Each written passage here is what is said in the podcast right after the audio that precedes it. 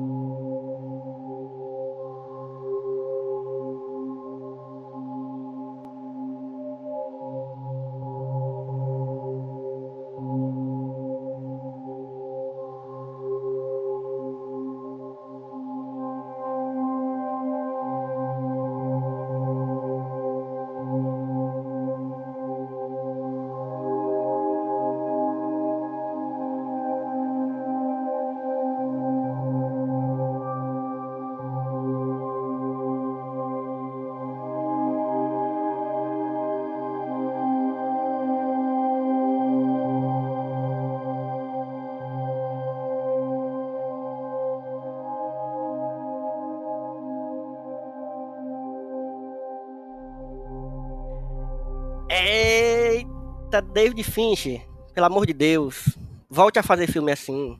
Não invente negócio de fazer Mank, não. Que aquilo, Ave Maria. Pra quê? Bota esse roteiro na mão de outra pessoa. Pra que tu foi inventar? O David Fincher tem. Ele, esse é o tipo de filme dele. Garota Exemplar é o exemplo de filme que ele. Que é, é isso, ele tem que fazer isso, porque é isso que ele sabe fazer bem.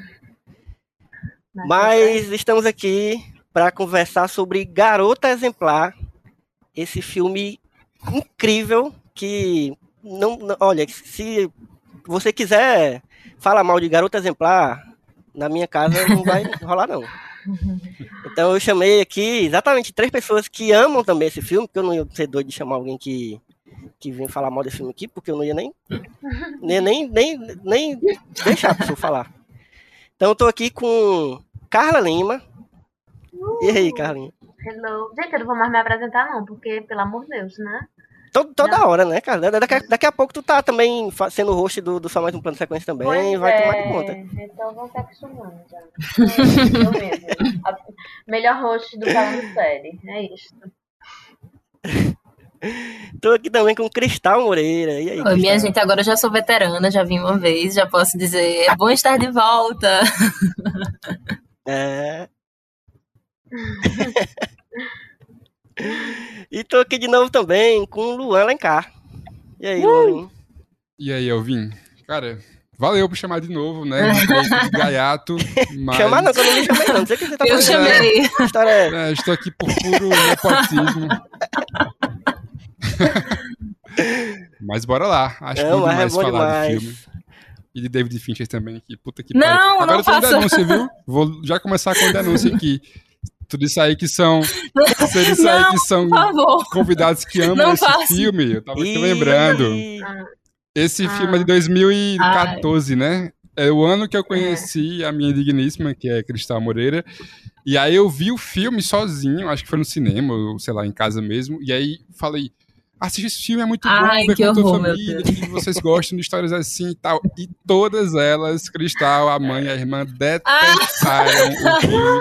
E eu fiquei marcado, eu fiquei marcado ah, como a pessoa do gosto ruim, eu- que é eu a pessoa tava que pra escrever. porcaria deste filme. Eu tava pra escrever uma mensagem no Telegram que dizendo, não fala, não fala que, que eu não gostei do filme da primeira vez que eu vi, por favor. Mas, que droga. Luan Você me chamou porque você quis. Você me chamou porque quis. Eu tava com o videogame ligado, já vai começar a jogar videogame aqui. Você disse, bora gravar. Ai, que Bora. droga, meu Deus. Mas eu não julgo não, eu não julgo não, Cristal, porque ó, um, um, do- um dos meus um dos meus filmes preferidos hoje, eu eu lembro, eu vi no cinema e eu detestei quando eu assisti a primeira vez. E hoje é um dos meus tá filmes preferidos, vendo? que é Drive, aquele Tá vendo? E assim, é bom demais. Quando eu assisti a primeira vez, achei horrível.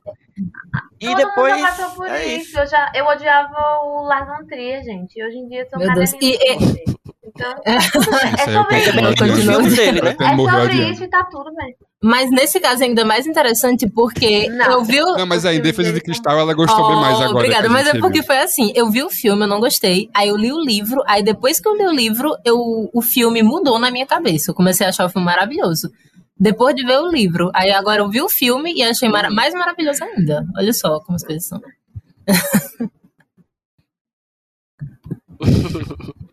Nossa, pois, Pois eu, ó, eu- inclusive eu, falando eu do lembro livro- exatamente.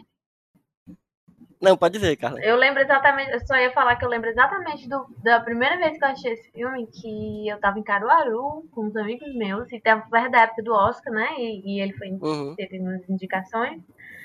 E, gente, a- foi uma galera tão grande assim que a gente parava o filme pra dizer, porra, é ela, ela que é doida e tá arrumando tudo isso. Aí a gente parava, não, puta que pariu, é ele que é um lixo. Então a gente parava pra ficar criando teorias de tão louco que todo mundo ficou quando a gente viu esse filme. Eu amo demais. Massa. E assim, é, Cristal falou do livro, né? E a gente, a ideia para gravar esse episódio de, de Garota Exemplar nasceu exatamente porque estamos eu, Carla e Cristal num clube do livro, é, um clube de leitura, e aí a gente leu Garota Exemplar, No E- meu clube do livro, é, no clube do livro que Carla me deixou, permitiu que eu participasse. Foi- muito obrigado. E aí a gente leu esse livro. Na verdade, era um livro que eu já tinha muita vontade de ler, desde quando saiu o filme. É, o filme é de 2014 e o livro é de 2012, né? E aí foi muito, cara, eu me surpreendi, não me surpreendi na verdade porque eu já tinha escutado muita gente falar da Gillian Flynn, né, da escritora, e que ela escrevia muito bem e tal, e esse estilo dela com, com essa temática e tal de, de crime, essas coisas mais misteriosas. E eu já tava assim, pô, todo mundo fala bem, então, né, vamos ver. E aí, caraca, é muito melhor do que eu imaginava, assim, a escrita dela. A gente vai falar um pouco, um pouco sobre é, adaptação e sobre a escrita, sobre o livro e tal, porque eu e Carla, a gente também teve uma ideia de começar com esse episódio uma série dentro do, do Só Mais Um Plano Sequência, onde a gente vai falar de adaptações, de filmes que são adaptações de livros. É, então a gente vai tentar sempre ler um livro e, e, e gravar um episódio sobre o filme, né? Que, que, que, que foi a adaptação do livro.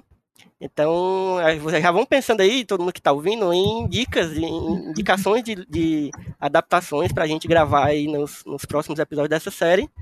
É, vai ser uma série que vai demorar, porque eu, eu leio muito lentamente, diferente de Carla, que lê 17 livros ao mesmo tempo em, em três dias. eu tenho é que ter um tempinho.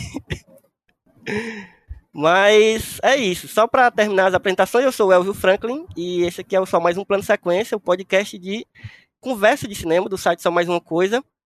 E hoje a gente vai falar desse filmão, Garota Exemplar. E aí eu já queria começar. é, a gente até já falou um pouco, né, sobre as primeiras vezes que a gente viu, porque é um filme já que já tem, né? Já vai fazer seus sete anos aí, né? E aí, caraca, e eu, engraçado, porque pra mim faz tão pouco tempo que eu vi esse filme, eu vi ele no cinema, eu só tinha visto ele uma vez no cinema, eu fiquei, fiquei apaixonado. Mas é foda como esse, esse filme eu revi agora e ele não envelheceu assim nem, nem um segundo, assim. Parece que é um filme de ontem, assim. Falando de todos, todos os aspectos do filme, tanto de, de- da história em si, né, do, do- da temática, mas as questões técnicas também. Parece que é um filme que foi feito agora, tipo, que podia concorrer ao Oscar esse ano, tá ligado? Uhum. porque ele é, ele é impecável, impecável, assim, de, todo, de todas as formas. É um filme que eu, você procura o, o erro é, nele e não, não encontra, porque simplesmente David Fincher deu tudo que tinha, sabe? É incrível, é incrível, assim. Eu, eu vi gente falando até que não, não é o melhor filme do David Fincher. Pode até não ser o melhor filme do David Fincher, porque realmente é difícil, né? David Fincher é um um gênio. Mas, cara, eu- esse filme foi o tipo de filme que eu assisti e eu lembro demais. E no dia que eu ter assistido, eu falei, cara, esse filme vai ser um clássico já. Mais um do Sim. David Fincher, né? Porque, cara, é um filme muito bem construído, muito bem filmado, bem dirigido, tudo. Mas aí eu quero que a gente comece falando sobre as nossas experiências com o filme a primeira vez, assim. Vocês já começaram um pouco a falar, mas como é que foi o sentimento da, na época que, que, que a gente viu e tal? Começa aí, Carla. Carla que tem mais, que já viu esse filme 150 vezes. É, é que eu tenho uma mania de, tipo, quando eu gosto muito de um filme, de uma série, e eu quero que amigos meus vejam, eu gosto de assistir junto, sabe? É, Uhum. E meus amigos morrem de porque eles dizem que eu faço. Eu tenho reações como se eu estivesse vendo realmente pela primeira vez, entendeu? Então eu sou muito atriz. Uhum. É, Enfim, a primeira vez que eu vi o filme, é, nossa, acho que foi do ano, foi um dos meus favoritos do Oscar, que eu me lembro, porque eu lembro que ele começa, é, começa e termina o filme com uma cena parecida, né? Que é a Amy deitada e ele mexendo no cabelo dela. Né, eu acho que é isso. E quando a gente tava lendo o livro, tem exatamente essa cena, né? Uhum. também no começo e no final do livro.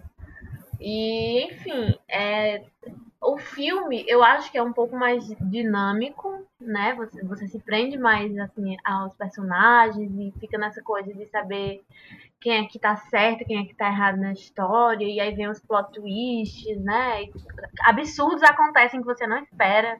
É, inclusive, Elvio não avisou, né? ma- Mas eu acho que todo mundo já sabe que a gente aqui vai falar spoiler, então.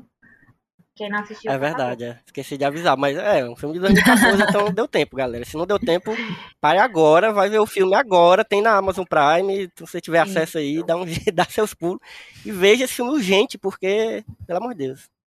E eu lembro que eu fiquei chocada com uma cena que ela tá no banheiro, quando ela já, né, a gente já sabe que ela tá, tinha escrito o diário, que ela tá viva e tudo mais, que ela pega um martelo e taca na cara dela com tudo. Eu lembro que eu fiquei, meu Deus, eu fiquei muito chocada quando eu vi essa cena, porque eu pensei, meu Deus do céu, essa mulher é completamente louca e é assim, é psicopatas é, que estão no nosso dia a dia e que a gente não percebe entendeu? Tudo bem Uhum. que é, é, o, tanto o livro quanto o filme levam ela a um nível super absurdo, mas para você ver que no seu cotidiano, né, podem existir um pouco de pessoas mani- manipuladoras nesse nível. E, enfim, é, é, só queria falar rapidamente também sobre o livro, que é uma característica da Gillian Flynn que eu gosto muito, que é como ela consegue fazer tantos personagens é, no mesmo livro com e que tá, cada personagem tem uma profundidade e uma densidade imensa, sabe? Tipo, e tudo sai da cabeça do- da mesma mulher, porra. Sabe? Ela consegue. O Nick tem uma personalidade toda é, difícil. é, no livro, principalmente, é muito difícil de gostar, de ter qualquer tipo de empatia por ele. É, e a Amy tem toda a personalidade dela, os pais da Amy, então ela consegue fazer isso muito bem, de dar muita personalidade para os personagens. E eu acho Sim. que é uma coisa que o David Fincher conseguiu fazer muito bem no filme, principalmente na escolha dos atores também, né? Porque o Ben Affleck, eu acho que era a escolha mais perfeita que poderia existir, porque ele ele tem totalmente o jeito do Nick, que é parece que ele não tá tendo reação nunca a nada. Uhum. Parece que ele tá É, eu sempre- sempre brinco até que o, o Ben Affleck, porque assim, eu não acho o Ben Affleck um grande ator, acho que todo mundo aqui tem, né? Ele é um, um ator mediano. É um. Inclusive eu gosto mais dele como diretor, né? Mas o, o Ben Affleck foi bom para esse papel, porque ele, ele não precisa ao mesmo tempo que é difícil isso, mas, mas ele não precisava esboçar tantas emoções, assim, não era um Uhum. negócio que sabe que ele precisava ser um, um negócio meio um alpatino, assim, não precisa, ele só precisa só ficar meio frio ali, meio inerte com, com, com as situações e tal. Então eu, eu gosto muito dele, acho que talvez do- dos filmes que ele atua é o, é o que eu gosto mais da atuação, assim, dele.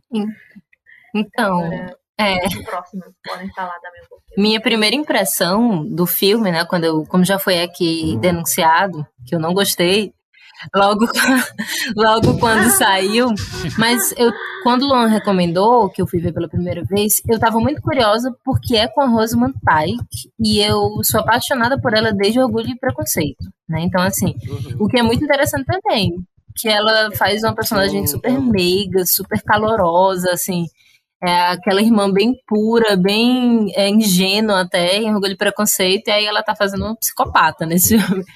E aí eu tava muito curiosa, porque eu gosto muito dela.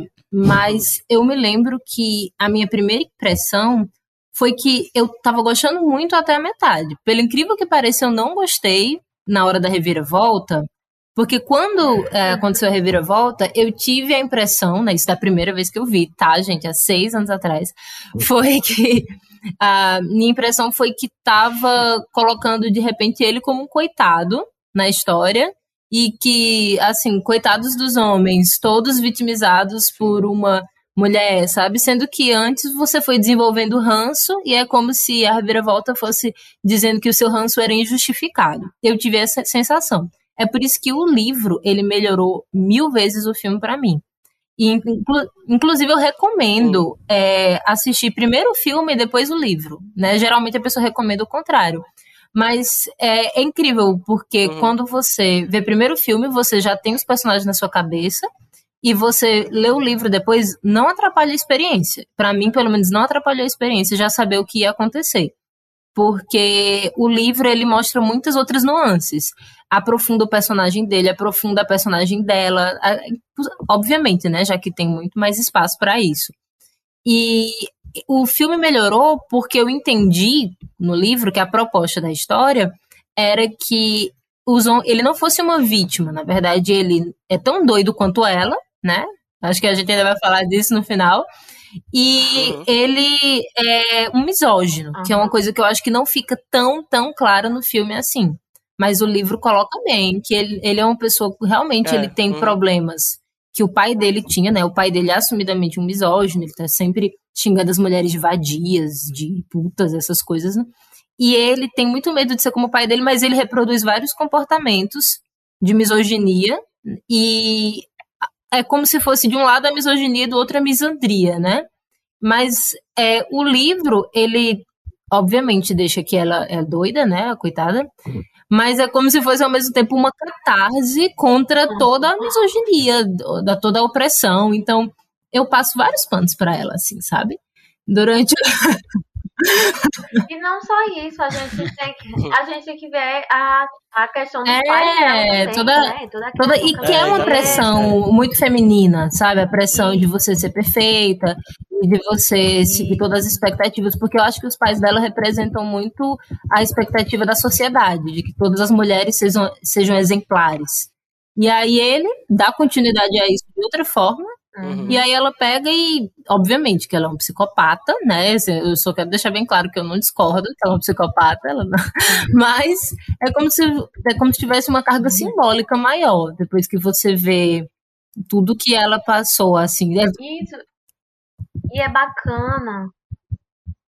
É bacana quando ela, quando ela fala. Passa tanto no livro tem tanto no livro quanto no filme que ela fala que tudo que ela começava a fazer e não conseguia fazer bem feito, os é. pais dela usavam nos livros da Amy Exemplar, Sim, é né? Como ela sendo perfeita e conseguindo fazer tudo que a Amy na vida real não conseguia fazer. Então, eu não estou justificando, não estou dizendo que foi por causa disso, tá? Pelo amor de Deus, não caçem meu CRP. Mas é, eu, o tanto que isso influenciou, sabe? É, você crescer com essa pressão, né, de, de uhum. ser a filha perfeita e sempre que você não conseguia ser perfeita, tinha um livro ali que seus pais estavam escrevendo de uma personagem baseada em você que conseguia fazer tudo que você não conseguia, é. né? Então... É. E é, é, muito, muito doido que é bom a gente até, é, para quem não, não, não leu o livro, é, saber que, o, que o livro ele é escrito de uma forma bem interessante, assim, que eu, acho que no, na adaptação não dá tanto para perceber isso, mas a forma que o livro é escrito, primeiro a gente tem um ponto de vista do Nick, né, no começo, assim, e tal, e aí você vai tendo uma, uma, uma visão de quem é a Amy a partir do, do que o Nick tá uhum. pensando, né, do que o Nick tá mostrando pra gente. Sim. E aí, a partir de um certo momento, aliás, ele vai é, revezando os capítulos do Nick com os capítulos do diário da Amy. Então, é, é, é, totalmente diferente. Não é mais o pensamento né, do personagem, é um diário que está escrito. É, e aí a gente vai tendo uma, uma outra visão, do, tanto dela mesma quanto do relacionamento deles dois, que já é outra totalmente diferente. Então você tem esse, esse contraponto aí, né, esse paralelo entre os dois pontos de vista. E aí lá para frente é que você vai entendendo certas coisas, que vai, né, eles vão se juntando, os, os tempos vão vão se igualando. É. E aí é incrível como a forma como ela escolheu fazer isso no livro, é, eu acho que é o grande é o grande atrativo assim para mim do livro. Assim, e é inclusive por isso que eu recomendo que mesmo quem já tenha visto o filme, é massa ler o livro e, e é tão surpreendente quanto por, por causa dessa forma que ela escolhe escrever. Porque você vai tendo muito mais é, é por isso que os personagens são tão aprofundados, né? Principalmente o Nick e a Amy, porque você tá vendo eles falando ali. Por mais que no filme você tenha também a narração dele, né? E, e a dela depois, mas nada, nada, nada melhor do que você ter, sabe, escrito detalhe por detalhe, sabe? Porque no filme você não consegue tantos detalhes, obviamente. Então, inclusive é bom a gente falar aqui que nesse, nos próximos episódios dessa série que a gente vai fazer sobre as adaptações, a gente sempre vai deixar claro que a gente nunca vai dizer que o, filme é melhor do que o livro, ou que o livro é melhor. Não existe hum. isso. São duas mídias diferentes e, e, né? A gente vai falar sobre como foi a adaptação, como, como é que conseguiram adaptar. E outra coisa que é importante a gente lembrar é que a Gillian Flynn, escritora do livro, também foi roteirista no filme. Uhum. E isso, é, isso foi fundamental assim para a adaptação tão bem feita como foi, né? porque inclusive ela, ela já trabalhou como crítica de cinema, ela conhecia muito de cinema, o pai dela era professor de cinema, então ela, ela tinha uma experiência já como, assim, não como roteirista, né, mas com a área de cinema, depois ela começou a fazer outros roteiros, é, é, é roteiros inclusive é, originais, que não são baseados em livros dela, uhum. É, e outros livros dela que foram adaptados, enfim. E talvez Mas... por isso que os livros dela são tão bem isso, é isso que eu ia falar. né? Eles, eles, são muito visuais, assim, são muito. Você consegue visualizar as cenas, consegue visualizar o que ela está descrevendo. Isso. É muito, muito incrível, assim. Porque a gente, eu acho que a, no... a gente leu também nesse mesmo clube, óbvio, eu ainda não tinha entrado, mas Cristal já estava lá. A gente leu Objetos Cortantes. Foi. Uhum. Né? Que também tem uma série pela HBO e que eu acho também a adaptação, assim, impecável. Então, e ela também estava participando da, ela estava por trás ali, né, do, da preparação de roteiro e tudo mais. Então, eu acho que por causa disso que tu traz é, que fica mais claro para mim de por que, que os livros dela são tão é, bons, né, para adaptação. Eu acho muito interessante. Hum. Só eu estava até antes da gravação. Luan, diga aí. Não, pode falar. Eu só ia dizer que eu estava não, pode dizer, pode dizer, questão. Eu, eu... eu ia dizer que eu estava justamente conversando com o Lu antes da gravação, que, no caso, são dois narradores não confiáveis do, do livro. E no filme eu fiquei com a impressão que é uma coisa que meio que prejudicou para mim em relação ao livro, que só ela era uma narradora não confiável, sabe? Eu não sei se é porque talvez, Carla, eu, eu, eu entendo isso, porque a, a gente tá meio que vendo é, o que ele tá narrando, entendeu? Então, parece que o que ele está narrando é o que está acontecendo, é o pensamento dele na hora ali, então não pode ser não confiável, entendeu? Talvez seja isso, talvez essa impressão fique é. mesmo. É, mas eu não. não quando, desculpa, Luana, mas quando eu Exatamente. vi o filme, eu não achei. Nem chegou um momento do filme que eu tava, meu Senhor Jesus Cristo, essas pessoas realmente têm que acabar juntas, porque ambos completamente loucos né? E zero confiança. Mas talvez também seja porque eu acho, sei lá, eu vejo muito filme, vejo muita coisa, eu acho que a gente acaba se acostumando é, em perceber mais assim, quando. Não, você é a sabidona do True Crime. Você é a Enfim, mas vamos deixar a Luan falar agora. Né? É, fala aí, Luanzinho. É, eu não acho que o filme é. Não, fala, fala. É porque, é porque Cristal tá com delay aí. Tá com aí, delay, é... pois é. Não, amor, fale. Estou sendo silenciado. Não, mas fale, eu, eu, não, eu não vou mais falar. Estou sendo silenciado fale, pelo amor de Deus. Não, é a minha, a minha primeira impressão do filme, né? Olha. Tipo, eu, eu, também adoro o David Fincher, né? Sou uma cadelinha de David Fincher também. E esse é o tipo de filme, como a Vin falou, né? Que é o filme dele, assim. É filme sobre psicopatas, sobre pessoas frias, né? Tipo, ele é muito bom quando faz filmes assim. Ele nunca erra quando faz filmes assim. Uhum. É, e aí, quando junta ainda com a trilhazinha do Trent Reznor lá, aí fica melhor ainda, demais. né? Que dá essa vibe zona do, do, que tem no rede social e tal. Então, cara, eu amei o filme por conta disso, desse clima que o David Fincher imprime tão bem a esse tipo de história. E isso que a gente já tá falando aqui também, né? É, eu acho foda como, assim, o, o risco que o filme aceita tomar, sabe? Porque quando você estabelece que o cara é o maior suspeito do, de um feminicídio, tipo, quando você vai ver esse filme e você traz a sua carga da vida real, né, de feminicídio serem uma parada extremamente séria, que acontece pra caralho e tal. Então você meio que automaticamente começa a desconfiar do cara, né?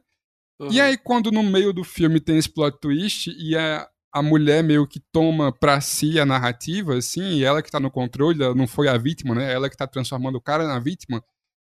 Aí tem esse, esse risco também da gente ficar contra a mulher na história e a favor do cara, sendo que o cara não é um santo também, né? Uhum. Tipo, você vê no filme inteiro que o cara era meio escroto com ela, que o cara meio que montou nela na parte financeira, né? Ficou muito acomodado e. meio não. É, bastante, meio não, bastante, né? Perdão.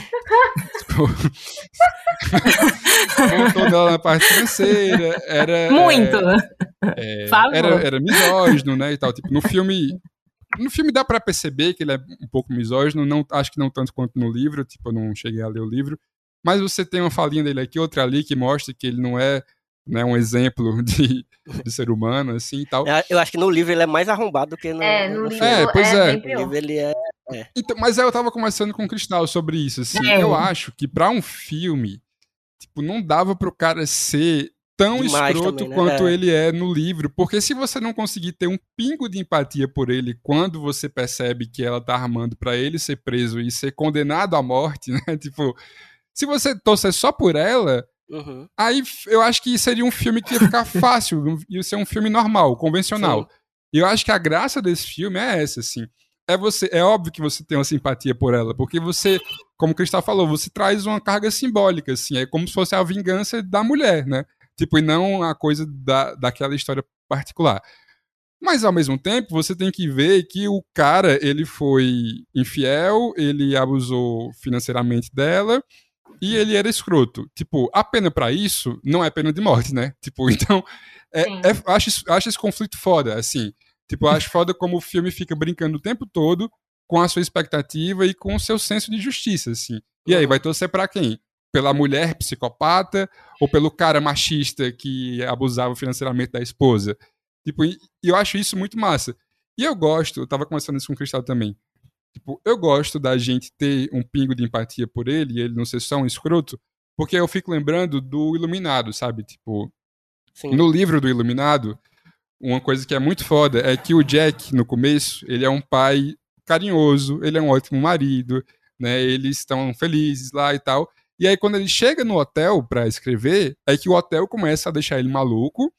E o impacto do livro é você ver esse pai carinhoso, esse marido carinhoso, também atencioso, se tornando uma ameaça. Então, assim, você dá esse plot twist aí e aquela pessoa que era sua, né, uma figura quem você se sentia seguro perto vira uma, uma ameaça.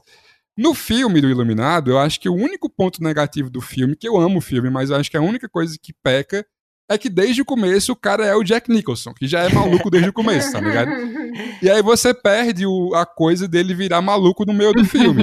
É verdade. Então, eu gosto do Ben Affleck não ser tão escroto por, desde o começo, porque quando você pensa, começa a achar que ele tá sendo injustiçado, você ainda consegue ter alguma empatia com ele, entendeu? E quando ele começa a aparecer uma ameaça, né? Quando você não sabe que ela tava mentindo no diário, que ele agrediu ela, você fica, caramba, então ele é o vilão e tal. E aí você passa por vários altos e baixos em relação ao Ben Affleck durante o filme inteiro.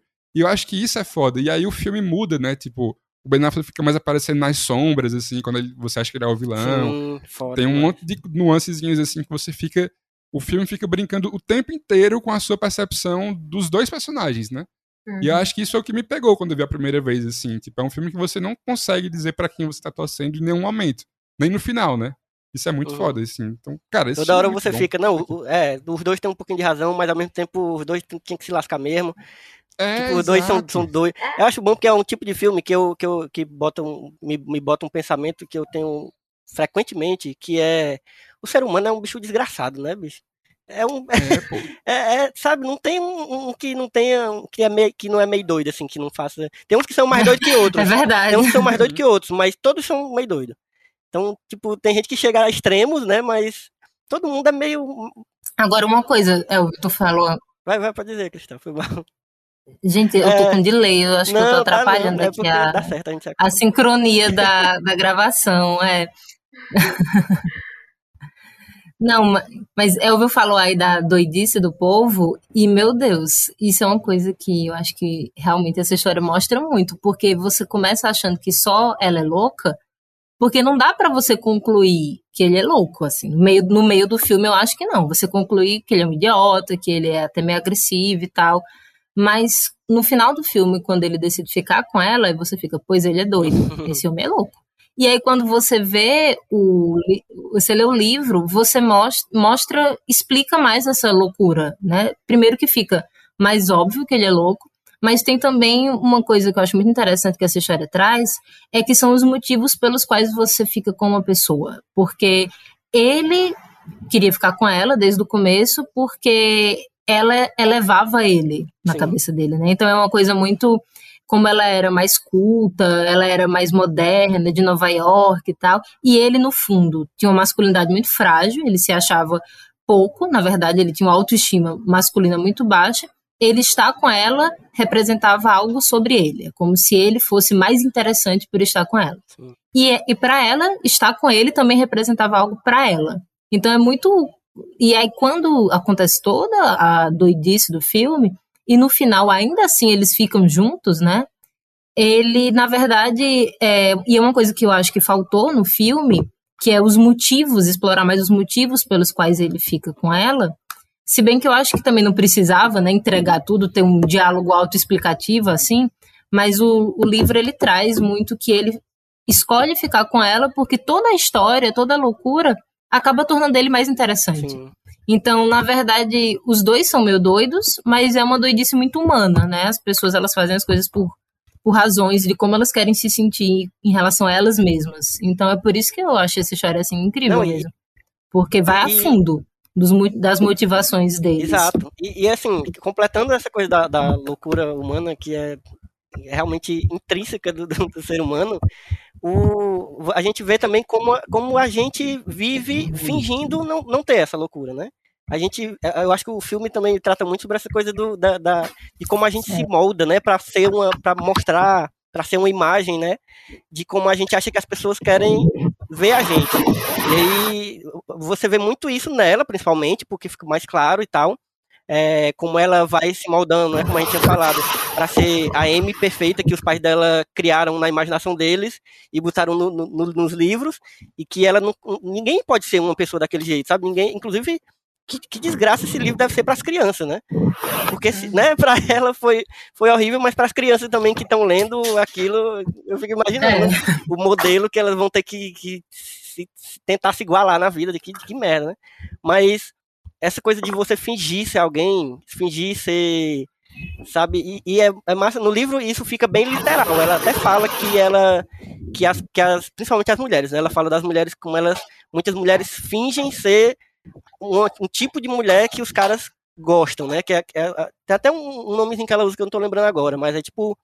São mulheres que, que fazem coisas que os homens acham que, que as mulheres deviam fazer, tipo, ah, beber cerveja, assistir jogo, sabe, fazer, ser um, ser, ser um brother ali dos caras, e, e na hora do, do sexo ser, sei lá, do jeito que eles acham que é, e aí, tipo, ela fala sobre isso literalmente, sobre esse fingimento, é, sobre como a gente se, se, se molda, finge ser, ser quem a gente acha que as pessoas querem, né?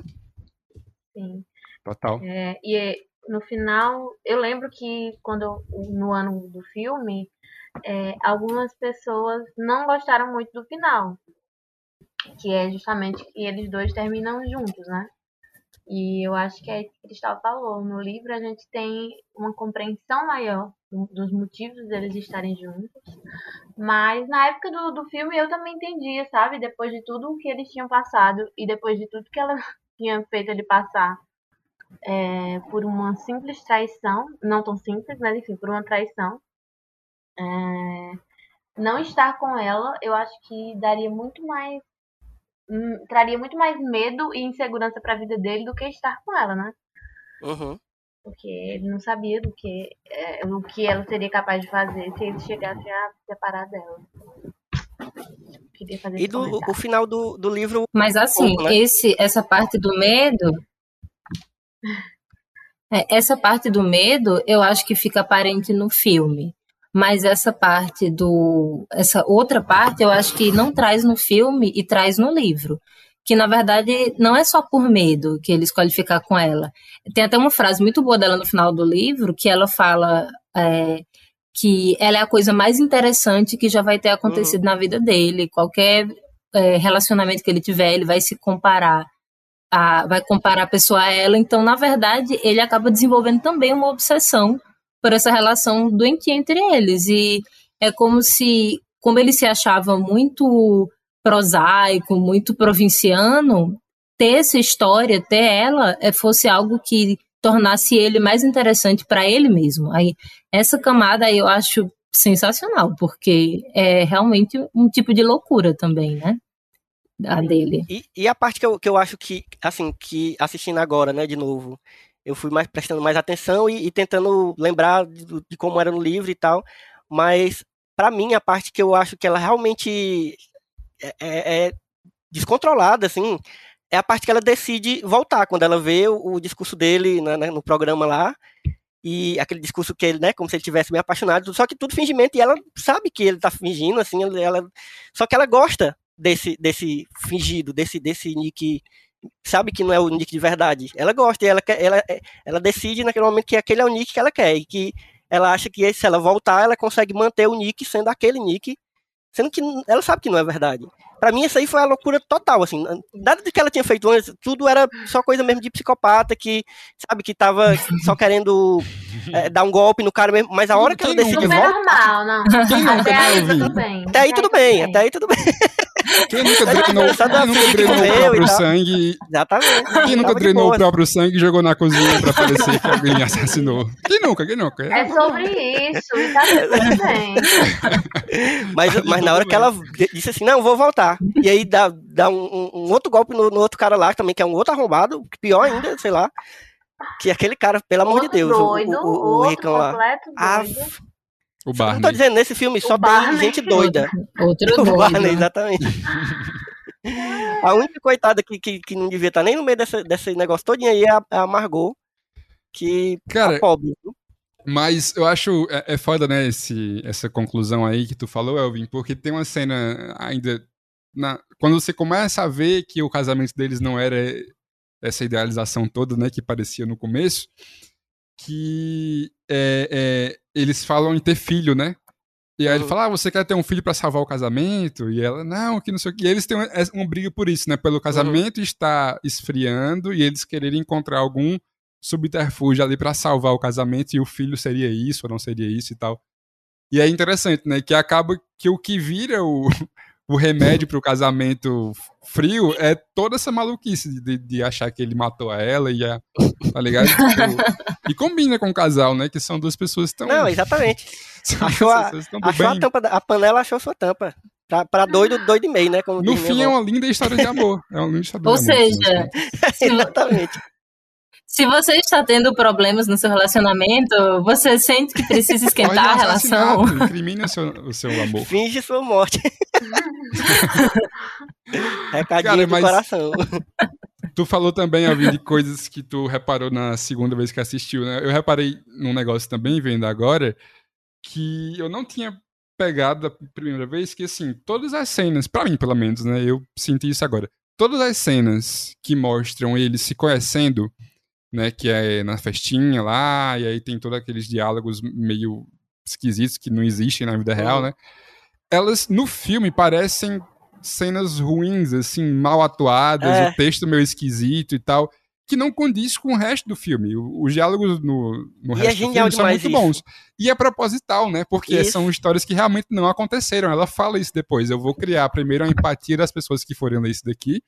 Então eu tenho que construir uma historinha de duas pessoas se conhecendo e tal, para poder depois, quando eu for a vítima da história, o pessoal se compadecer, né? Então, e é isso que cenas... é genial na adaptação, bicho, porque essas é são exatamente as partes cara. que são o diário dela, né? No Sim. livro são, são é, a parte que é o diário dela. E aí, a, o modo que eles encontraram para fazer isso sem ser, tipo, uma pessoa escrevendo um diário, né? Assim, um negócio. Foi isso, pois e é, é, genial, porque é exatamente é uma atuação isso. É um, parece, um, parece um filme velho, sabe, de, de comédia romântica da sessão da tarde, assim, um negócio bem. É parece o, o tipo de filme que o David Fincher não sabe fazer. E aí ele realmente não sabe fazer e fica ruim mesmo. Tipo, É. é muito bom, pô, é muito bom isso. É foda. Genial. Achei isso muito genial vendo agora também. Porque o resto do filme é perfeito, né? Assim, tecnicamente, as atuações são muito boas e tal. Mas essas cenas deles se conhecendo são horríveis, assim. Os diálogos são cafonas, assim. É aquela. Nossa, tem uma cena que ela tá sendo entrevistada por uma galera e aí eles sentam do lado dela e começam a entrevistar ela pra propor em casamento, que é horrível, assim. É um negócio totalmente. É. né? Tipo, nunca isso ia acontecer. Mas enfim, é proposital. Isso é muito foda. Tem outro. Tem outro. E também tem outra coisa interessante, que os Não, dois. pode dizer que estava foi mal. Eita. que, os dois estavam atuando, né, quando eles se conheceram, porque ela queria É. parecer que era mais a cool girl, né, que é o conceito que a Isso. Elvin falou, e ele queria parecer que era interessante. Então, e que é uma coisa que acontece mesmo no começo dos relacionamentos, né? As duas pessoas atuam um pouco pra tentar satisfazer a expectativa do outro. Aí eu acho que junto a isso também ficam as cenas meio, meio ruins. Mas é muito, eu, eu fiquei muito pensativo sobre essa coisa de, de, de a gente meio que fingir. Porque, na real, isso não é uma parte da loucura do, do ser humano, essa que eu tô falando, sabe? Na verdade, é uma coisa natural do ser humano. Todo mundo meio que tenta se adaptar. Eu conto sempre uma história. é, eu tô gravando aqui com. São quatro pessoas que são do Cariri, que têm sotaques carregados e é bem perceptível. Eu sou o que tenho menos porque eu sou o que não mora no Cariri. Mas eu de vez em quando tenho. E aí eu sempre conto essa história, porque eu, eu percebi, assim, isso foi, isso foi meio que inconsciente, que eu, uma adaptação da minha vida. Toda vez que eu quero que uma pessoa goste de mim, uma pessoa que tá, tipo, me conhecendo agora, eu carrego no sotaque. Tá ligado? Porque eu percebi que as pessoas gostam do- de pessoas com sotaque do, do do, do Pernambuco e tal. E aí eu, eu, eu percebi isso recentemente, sabe? Assim, tipo, há poucos anos que eu fazia isso. Era involuntário. Então, tipo, esse negócio da gente meio que fingir, não é que, não é que seja uma coisa que todas as pessoas são más por isso. Na verdade, as pessoas tentam não ser tão más fazendo isso. Porque se, todo, se a gente fosse totalmente honesto, né? Vamos dizer assim, com todo mundo que a gente conhece, nenhuma relação ia funcionar. É por isso que eu sempre digo que a falsidade é a base do ser humano. Entendeu? Falsidade é a coisa mais linda do ser humano. Porque é isso que faz a sociedade funcionar. Entendeu? Só que aí tem as pessoas É. que chegam a um limite extremo, que, absurdo, que é né, esse o caso do- dos dois aqui, do, do, do filme, né? Total. Tem outra coisa que o filme traz que eu acho muito massa, que é a coisa de como a mídia é, trata tudo, né, na verdade. É, porque, assim, isso é um filme, de- o livro foi escrito em 2012, né, e, assim, os Estados Unidos já são bem conhecidos por serem, por ter uma mídia muito predatória, muito louca, que, que, sabe, tenta se aproveitar o máximo possível e vender em cima de coisas, sabe, coisas horríveis, assim, e, deixar as coisas mais horríveis ainda e sem, sem se importar que tá acabando com a vida de gente, que tá, sabe, mexendo com a vida das pessoas. É, e aí eu acho que isso é um, um assunto massa que o filme traz também e que eu não tinha me ligado tanto da primeira vez que eu assisti e lendo o livro isso ficou mais mais perceptível, mais perceptível para mim assim ficou mais se destacou mais dessa vez Demais, cara. E é aquela coisa, né, de como em investigações e, processos delicados, como é o caso, né, do, desse, do filme, a gente não pode cair na saída fácil de ir pela voz do povo, assim, de ir pelo que o, o povo tá clamando, o, o que a mídia tá dizendo que é, e você tem que tipo, aí tem um papel da, da detetive lá que faz um pouco esse contraponto, né? É ela que fica freando o tempo todo, dizendo, não, calma, não vamos ouvir o que essa mulher aí do, do jornal, do, sei lá, do programa que ela apresenta, tá Uhum. dizendo, porque a gente tem que, tipo, não, não pode condenar o cara do nada, né? Assim, não, não dá pra fazer essa saída tão fácil assim, que seria a saída mais fácil, né? Tava tudo armado bem direitinho pra incriminar ele. É, então acho legal também, é é outra coisa que eu também percebi mais na segunda vez, esse papel da mídia, assim, né? Sensacionalista, é uma coisa meio Sônia Abrão, né? é É muito foda. Tinha outra coisa que eu tava, que eu tava lembrando de, de comparação, até tinha, tinha falado na hora que vocês estavam falando sobre o, o fim, que é sobre a diferença que tem do fim do livro pro fim do filme, né? Porque tem algumas coisinhas que, que tem no fim do livro, que eu até entendo é, a, a, diferença, que eu acho que a grande diferença da adaptação foi, foi aí no fim, né? O resto do filme do, do filme e do livro todos são praticamente iguais, assim, não tem, sabe? É, é, algumas coisinhas muito mínimas mudam, porque obviamente, né, uma adaptação para outra mídia, mas o fim tem umas coisinhas, não sei se vocês lembram, Carla e Cristal, que leram também. Eu lembro muito que tem uma coisa dele começar a escrever um livro, Luan, acho que, né, tu não leu, não leu o livro, né, só viu o filme. Uhum. No fim do livro, ele começa a escrever, escondido dela, um, um livro contando a versão dele, tá ligado? E aí, tá, ele termina, ele termina de escrever o livro. E ela se toca que ele tá escrevendo, né? Porque ela vê ele indo pro escritório e, né, ficando horas lá no computador, e ele, ela, né, ela presume que ele tá fazendo isso. E aí, quando ele tá assim, pronto para entregar, assim, tipo, pra. pra... E até o nome do livro era um nome bem esquisito, assim, bem ofensivo, eu não lembro direito como era. Uhum. Mas é, na hora que ele tá decidido que vai mandar o livro para publicar e tal, aí é quando ela diz que tá grávida e que e aí ele rebobina tudo na cabeça dele e abandona, ele apaga o, o livro apaga todinho. Tudo. É. E ele Imagina aí a criança, Cara, né? Que vai nascer desses pais. Jair Bolsonaro. e assim nasceu essa história do nascimento de Jair, Jair Bolsonaro. Eu estava até dizendo lá no grupo, no grupo do, do clube de, leitura, que meu sonho era ter uma continuação desse, desse livro com a criança nascendo e a Margot dando um golpe neles, né, fingindo que a criança morreu, mas na verdade sequestrando a criança para poder criar de uma forma para criar a criança normal, minimamente. É. Ai, meu Deus. Eu acho que são poucos detalhes do, do livro pro filme que são diferentes. É... Detalhes mesmo, tipo essa cena que eu falei no começo do martelo, não tem no, no livro, mas no livro eles mostram um pouco mais é, dos personagens que moram, ficam morando naquele mesmo lugar que ela vai, né? E que roubam o dinheiro dela. Uhum. Que no filme é, não mostra quase nada deles, mas eu lembro mas no livro dão uma aprofundada e tudo mais. Então, assim, eu, eu não senti falta de nenhuma coisa que, eh, que tá no livro que não tá no filme, sabe? Eu acho que realmente foi um, um, uma boa adaptação e era o que dava para colocar num, num, filme, né? Sim. E o filme já é um pouco longo. Se eles fossem colocar absolutamente tudo, porque o livro é imenso. E o, o, livro é dividido em duas partes. O começo do livro é, é bem cansativo, inclusive, Cristal sabe bem.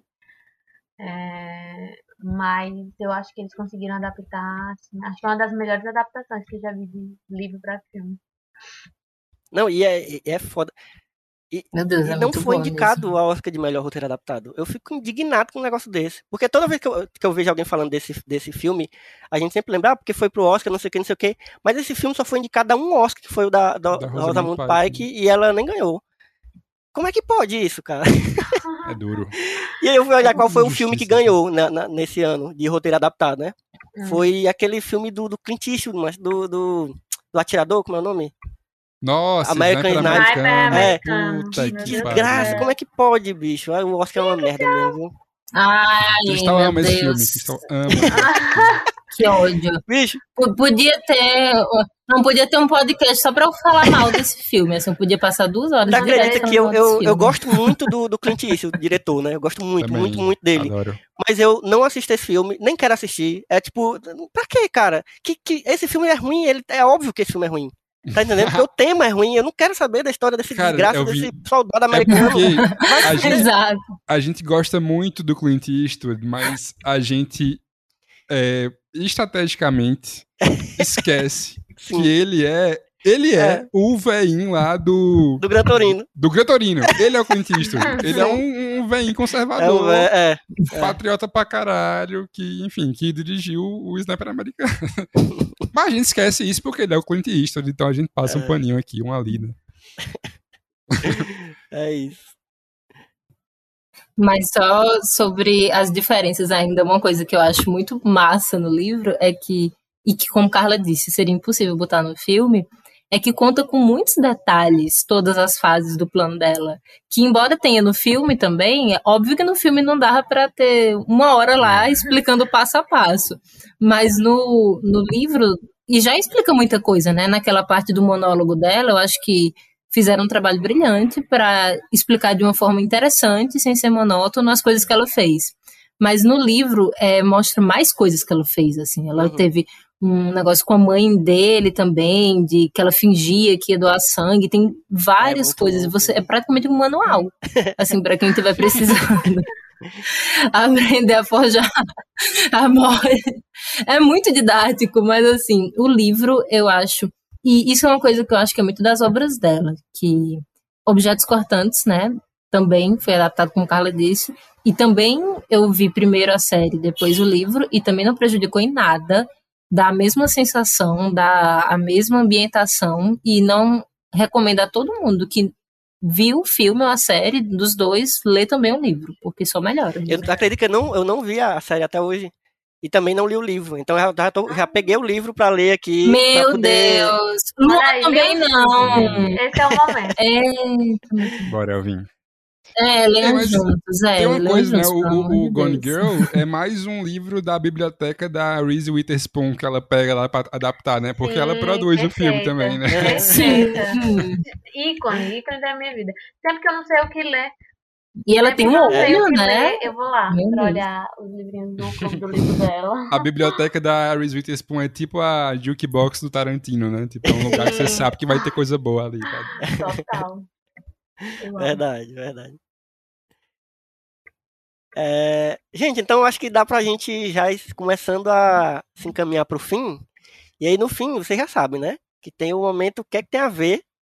Que é o momento onde a gente vai falar sobre alguma coisa que a gente lembrou enquanto a gente estava vendo o filme. Pode ser uma, uma série, um livro. É, um, um, mas assim, vamos, vamos dar preferência às coisas que a gente não falou ainda durante a conversa. Então, tipo, a gente já falou sobre objetos cortantes, já falamos sobre várias coisas aí. Mas tem alguma coisa que vocês lembraram? Pode ser até uma coisa que não tem nem muito a ver, mas que durante o momento que a gente estava vendo o filme, vocês lembraram? Diga aí, Carlos. Pronto. Recomendo que todos leiam e assistam Objetos Cortantes, né? Primeiramente. Que já estamos aqui. É... Tem mais duas séries pra indicar, que é The Sinner, a primeira temporada. O resto, né, a gente finge que não aconteceu, galera. Mas eu acho que, a primeira, acho que a primeira temporada é bem boa e tem essa questão assim de um plot twist de coisas que vão acontecendo e que a gente vai descobrindo sobre a personagem principal, que também é uma mulher. É, lembrei também de The Act, né? Que é uma hum. série né, baseada em fatos reais, coisas que realmente aconteceram, é um caso que realmente aconteceu e que né, a gente também vê um pouco dessa questão de como a família e né, as primeiras pessoas que a gente tem contato é o quanto isso afeta na nossa vida. É, e aí no eu caso de é Deck é, é, o, é o extremo, né? Porque eu não, eu não vi a série, mas eu, eu, eu sei a história e, e eu vi o, o modus operandi também, que elas contam a história. E é Pronto, foda, eu fiquei com muita vontade de ver também a série é muito boa, muito, muito. Tem a Patrícia Arquette, ela tá maravilhosa. Eu não sei porque que a, por que, que a Patrícia Arquette não, não tem mais visibilidade e reconhecimento, porque eu gosto muito dela. É, ela é muito foda. Idade, né? É.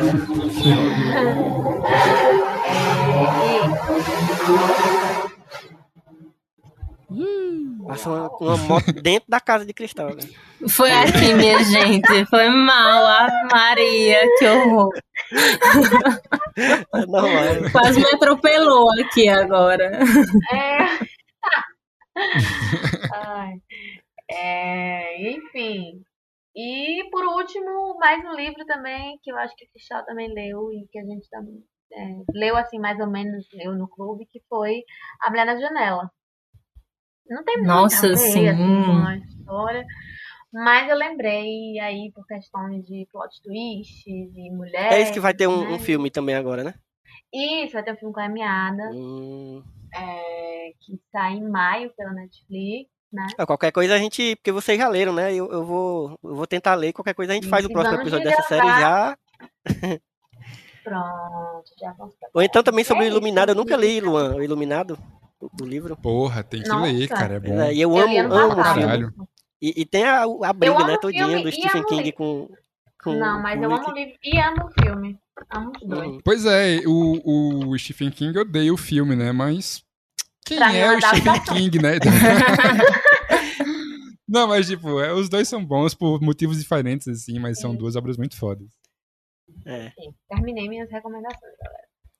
Inclusive, só, só uma coisa que eu acho muito boa nessa história do Stephen King e do Kubrick é que o Kubrick não colocou os fantasmas que tem no livro porque ele acha que fantasma é muito otimista, porque se existe fantasma, existe vida após a morte. Então ele tirou os fantasmas pra ficar ainda mais triste a história, se liga? Ah, Então, porra, isso é muito era- bom, né? era- o cara ter essa visão sobre tipo, né? achar que fantasma é uma coisa boa. Sim. Só o Kubrick, né? Pensaria uma maluquice. realmente. E vocês? Luan, tu lembrou de alguma coisa quando tava vendo o filme? Alô? Gente, Vocês estão aí?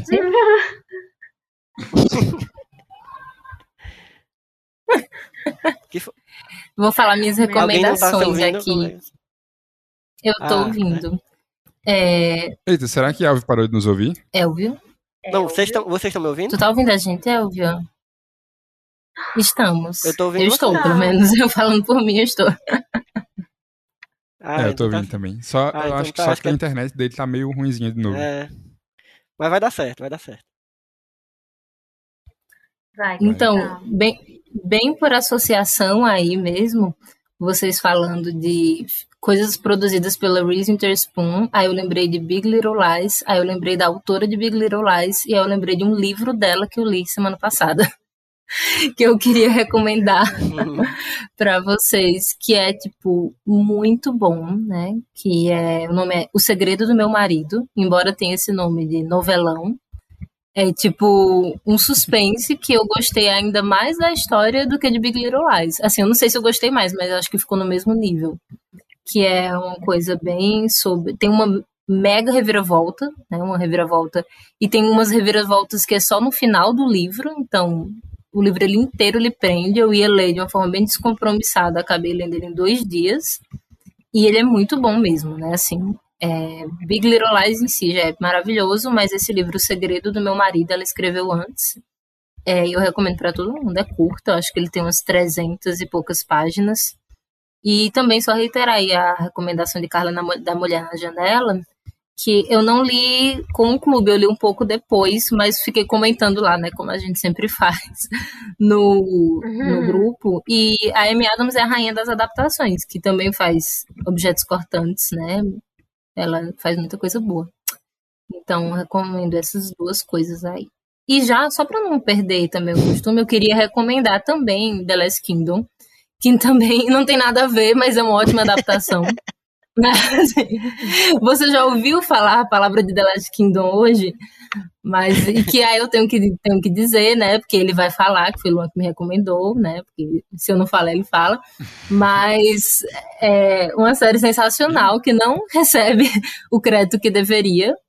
Que, na minha opinião, é melhor do que Game of Thrones, se trata de um contexto medieval também. Então, assim, assistam. e é isto. Eu fiquei muito feliz que Cristal recomendou uma coisa nada a ver com nada, porque aí abriu o precedente.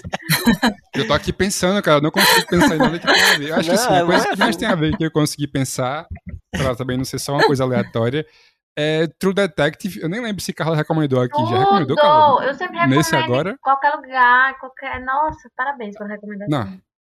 Pronto, pelo menos isso deu, deu certo. Então, ó, assistam ou a primeira ou a terceira temporada de True Detective. Não, a assista a segunda- primeira. A primeira é obrigatória. Obrigatória. Não, é, então. Primeira é a obra Mas a terceira- é um negócio. É, a Sério, é eu, eu já vi três cara. vezes. Eu, eu não sou de rever série, nem minissérie, nem nada. Mas essa eu assisti três vezes, assim, pra estudar, assim, pra entender o cinema, porque é, É, inacreditável. É foda, é foda. E assim, eu acho que, sei lá, tem um pouco a ver com o filme de, que a gente falou aqui hoje, porque é uma investigação e tal. Não- só que é bem mais pesado, assim, né? Uma vibe mais dark. E tem muita influência de Twin Peaks, né? Então, Uhum. você já ouviu a palavra de Twin Peaks. É, Inclusive, assistam E- Twin Peaks, galera.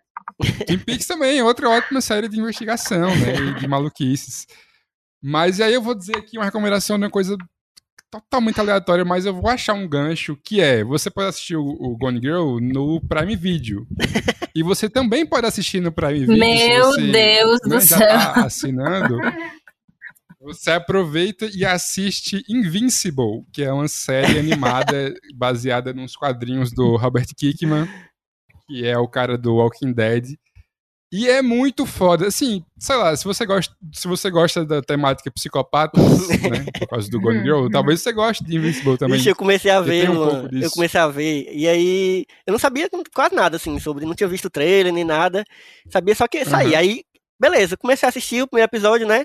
E fiquei, é, ok, é normal. Essa história aqui eu já vi 200 vezes. Mas o, O fim final do primeiro, episódio, eu assisti em pé na Puta cadeira, bicho. Porque Tá não que tem condições pariu. aquilo. É Eu, fiquei, eu terminei assim, me tremendo. O que, que tá- meu Deus, o que, que tá acontecendo?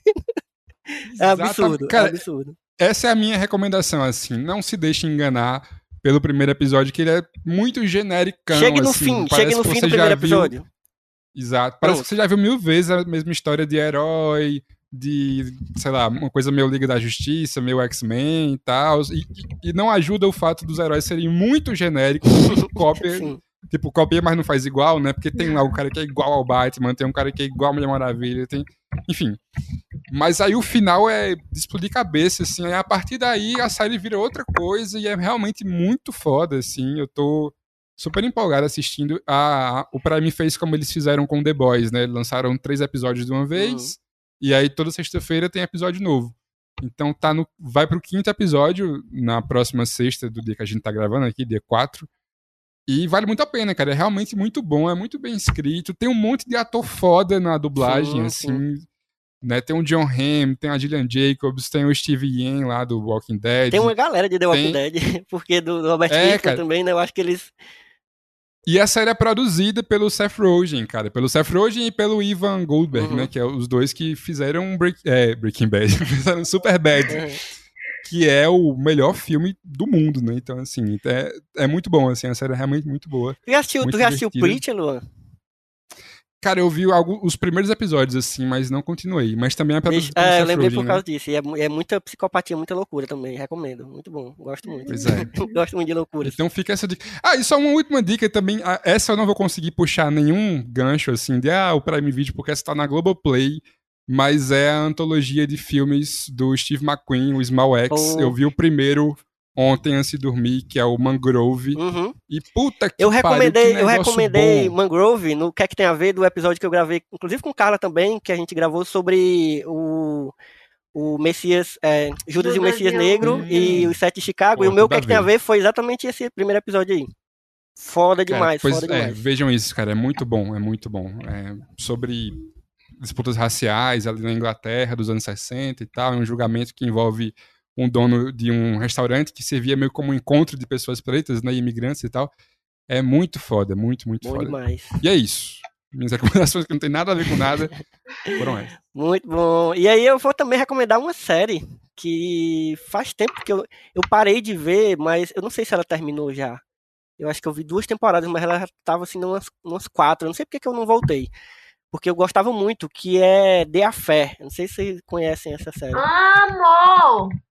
Isso. Como eu, assim eu série tava foi- gostando de. A série foi finalizada, meu filho. Foi, teve o quê? Cinco temporadas, foi? Cinco temporadas, tem tudo É, eu parei, eu parei na segunda. Eu parei na segunda. Eu acho que é porque eu, quando eu parei, tinha, tava na segunda. E aí, eu, quando voltou a terceira, eu não voltei. Mas eu, eu lembrei demais, assim, porque ele também tem essa coisa bem literal dos pontos de vista, né? Do, do Sim, ponto de né? vista do cara. Então, cada episódio, é, você tem um ponto de vista. Na metade do episódio é o ponto de vista do cara, a outra metade do episódio é o ponto de vista dela, da mesma situação. Só que muda completamente, né? Então, você vê, tipo, sabe? Não, Cada é episódio você vê. interessante. Eu acho bom de The Affair, porque quando mostra os diferentes pontos de vista, mudam até pequenos detalhes, tipo a roupa que ela tava vestindo, né? Na versão dela é um e na versão dele é outro, enfim. A primeira temporada, assim, é. Nossa, perfeita, assim. É boa demais, boa demais. Depois vai dando, depois vai dando uma caidinha, vai dando uma morridinha, mas É. vale a pena. Essa série eu tenho, eu tenho que agradecer eternamente a, a essa série, porque foi por causa dela que eu descobri a minha cantora favorita hoje, que é a Fiona Apple, porque é a Fiona Apple que canta a música da abertura, e eu não conhecia a Fiona Apple antes de ler a fé. Eu descobri por causa da série. Eu gosto da Então é isso, gente. milhares de recomendações excelentes. Tem coisa pra gente. Que, que, que é pra gente ver que não tem nada a ver e que coisas que estão mais próximas. Eu gosto assim, quando, quando o momento, o momento que é que tem a ver, tem coisas variadas, assim. E é isso, gente. Obrigado. Obrigado pelo, pela participação aqui de novo de vocês. É, quero que vocês deixem aí, se vocês quiserem, as redes sociais de vocês, onde é que a gente encontra vocês aí no mundo, no mundo da internet, no caso. É, meu Twitter é Luan Underline Alencar. Então, se você quiser me ver brigando com fãs de Juliette e. tá lá, é só seguir. e o Instagram, Alencar Luan, e o Budejo, né? É arroba Budejo Podcast no Twitter e no Instagram. E Budejo toda quinta-feira em todos os tocadores. Bom demais. Eu, eu ri demais do povo Obrigada assim, pelo tá, convite. Eu ri demais do povo falando no tweet de Luan assim, não, porque se você fosse nordestino, você ia entender que não sei o que. Oxe, meu Deus do céu. E aí teve uma que falou assim: Ah, se você é nordestino. Eu falei que era nordestino, ela disse: Ah, então deve ser um, um menino que nunca comeu um cuscuz na vida. Meu Ah, Deus. meu Deus. Estão questionando minha alimentação, doido. pra- Apenas confirmando o que a gente falou nesse episódio aqui, que os, todos os seres humanos são muito loucos, né? Precisam, todos São têm loucos, problemas. As pessoas são loucas. Mas diga aí, diga aí, Cristal, foi mal, te interrompi. Não, só para não, só para agradecer pelo convite e deixar minha rede social que vocês não vão ver nenhum conteúdo interessante, só coisas de direito, que é Cristal Moreira, o Instagram. Eu só tenho Instagram, não tenho Twitter. Então, e é isso. Muito obrigada aí pelo convite, gente. Até uma próxima vez. Ah, eu, como sempre, não vou não deixar rede social, não, gente. Ah, e é isso. Carla é na sorte, ela, às vezes ela deixa, às vezes ela não deixa. É. né? Você tem que ouvir, o- ouvir o episódio certo pra descobrir se- no dia que aconteceu. Pois então é isso, gente. Foi massa demais a conversa. E depois a gente vai combinar esses, esses outros episódios aí da série, viu, Luan? A gente vai combinar depois do Iluminado, porque eu fiquei. Eu já, já, já queria assistir, ou queria ler o livro. Então a gente pode combinar um dia desse aí pra conversar. E, e Cristal e Carla, de vez em quando vai aparecer livro lá no clube que, que tem adaptação pra filme, aí a gente aproveita e faz a mesma coisa de hoje. tá ótimo. Combinadíssimo. Fechou. Então vocês combinado. podem seguir as redes sociais do, do Só Mais Uma Coisa para ficar recebendo os episódios do Só Mais Um Plano de Sequência. Aí, além de outros episódios de outros podcasts também que a gente tem e dos textos, você segue tanto no Twitter quanto no Instagram, arroba sitesmook, né? Site Smook é a sigla de Só Mais Uma Coisa, que aí você pode ver tudo que a gente está postando. Então, é, eu não sei se, se esse episódio vai sair antes ou depois do Oscar ainda, mas se mesmo se for antes ou depois, vai ter muita coisa lá, tanto o episódio do Só Mais Um Plano de Sequência, quanto textos sobre os filmes que estão concorrendo a alguma coisa no Oscar. Então fica de olho lá que esse Oscar tá, esse Oscar desse ano tá animado, tá, né? tem umas coisas boas, tem umas coisas ruins, como sempre, né? Oscar é aquele negócio que a gente se anima, né, assistindo os filmes e quando é no dia da cerimônia a gente só esculhamba. É bom demais, eu amo. Mas é isso, gente. Um cheiro e até a próxima sessão. Beijo. Cheiro. Cheiro, até mais.